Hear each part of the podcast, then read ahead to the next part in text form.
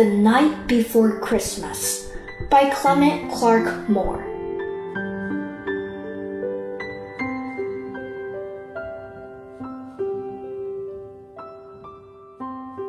Twas the night before Christmas, when all through the house not a creature was stirring, not even a mouse.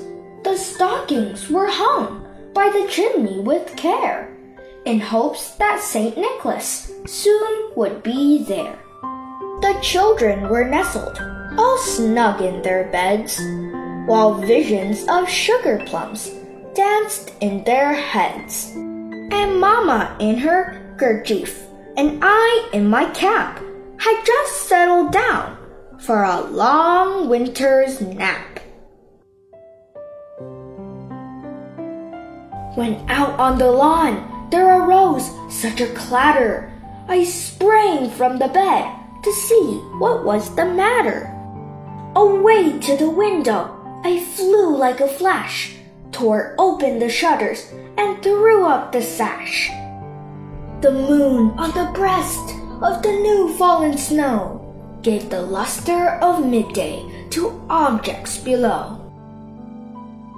When what to my wondering eyes should appear but a miniature sleigh and eight tiny reindeer.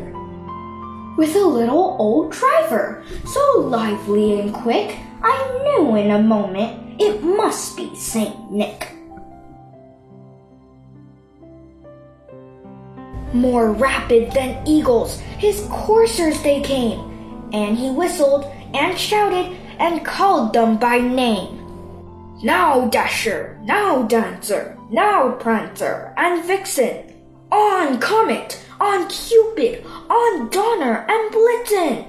To the top of the porch, to the top of the wall, now dash away, dash away, dash away all. As dry leaves that before the wild hurricane fly, when they meet with an obstacle, mount to the sky. So up to the housetop the coursers they flew, with the sleigh full of toys, and Saint Nicholas too. And then, in a twinkling, I heard on the roof the prancing and pawing of each little hoof. As I drew in my hand and was turning around, down the chimney, Saint Nicholas came with a bound. He was dressed all in fur, from his head to his foot, and his clothes were all tarnished with ashes and soot.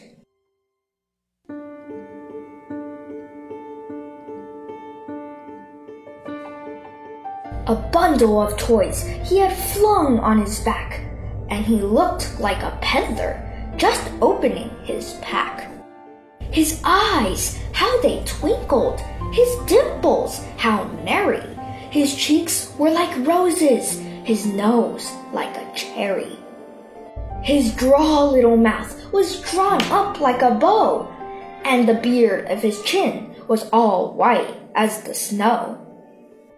The stump of a pipe he held tight in his teeth, and the smoke it encircled his head like a wreath. He had a broad face and a little round belly that shook when he laughed like a bowl full of jelly. He was chubby and plump, a right jolly old elf, and I laughed when I saw him, in spite of myself.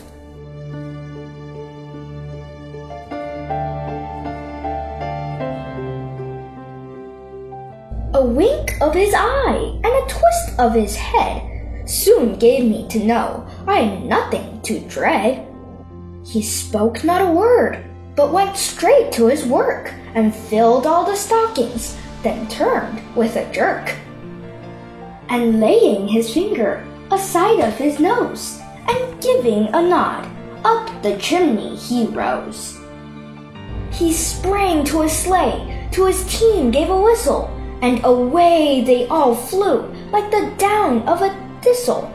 But I heard him exclaim ere he drove out of sight, Happy Christmas to all, and to all a good night.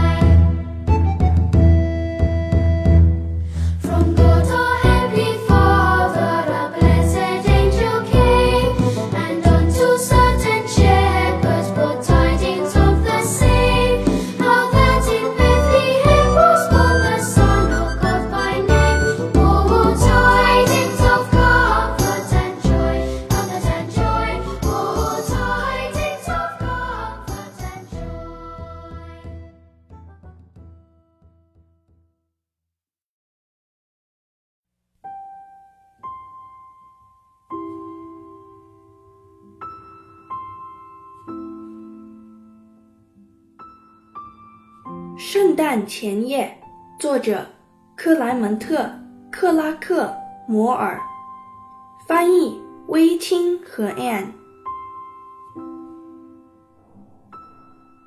在圣诞节前夜，整个房子里没有一个人在吵闹，连老鼠也不动。袜子被小心地挂在烟囱旁，幸而盼望着圣尼可拉斯快点来到。孩子们都舒舒服服地躺在床上，而田里的幻影却在他们的头脑里舞动。妈妈围着她的头巾，我戴着睡帽，刚刚安顿下来，要在这冬夜睡个长觉。当草坪上出现一个咔嗒声时，我从床上弹起来，想看看是怎么回事。像闪电般跃起，我扑向窗户，打开百叶窗，推起窗框。月亮映照在新堆的雪上，下面的景物被照得如同正午。不知何时，出现在我好奇的双眼中的。是一个微型雪橇和八只小小驯鹿。有一位矮小的赶车老人，栩栩如生，行动便捷。我知道他一定是圣尼克。他的车队比老鹰更敏捷。他吹着口哨，呼喊着，叫他们的名字。现在，达希尔；现在，淡瑟尔。现在，帕仁瑟和维克森，上科迈特，丘比特，上多纳和布里森，到门廊的顶部去，到墙顶上去。现在冲上去，冲上去，都冲上去吧！就如同大飓风里的枯叶一样，绕过障碍物，直冲向天空。就这样，他们飞到了房顶上。载着满雪橇的玩具，还有圣尼可拉斯。然后一瞬间，我听到屋顶上的小提的腾跃和踢踏声。当我收回手，转过身来，圣尼可拉斯沿着烟囱一跃而下。他全身穿着皮毛，从头到脚，衣服沾满灰尘和烟灰，背着一捆玩具。看起来像一个小贩，他径直打开背包。他的双眼，它们闪闪发光。他的酒窝多快乐，他的脸颊似玫瑰，鼻子像樱桃。那滑稽的小嘴弯弯似弓，两腮的胡须像白雪一般。他那牙齿牢牢咬住了一截烟管。烟圈儿像花环一样围住他的脑袋，脸儿宽宽，肚子圆圆，他笑起来就像一大碗果冻，身子也跟着颤悠。他胖乎乎的，分明一个快活的老精灵。我忍俊不禁笑出了声，尽管独自一人。他眨了眨眼。转过头，立马儿我知道，压根儿就不用害怕。他却一言不发，直奔工作，把所有的袜子都装满，跟着一个快速转身，然后把一根手指放在鼻子旁，点了点头，就沿着烟囱升上去了。他跳上雪橇，一声响哨。他和车队都像荠草一样飞了出去。当他在视线中消失时，我听见他宣告：“所有的人们，圣诞节快乐，平安夜平安。”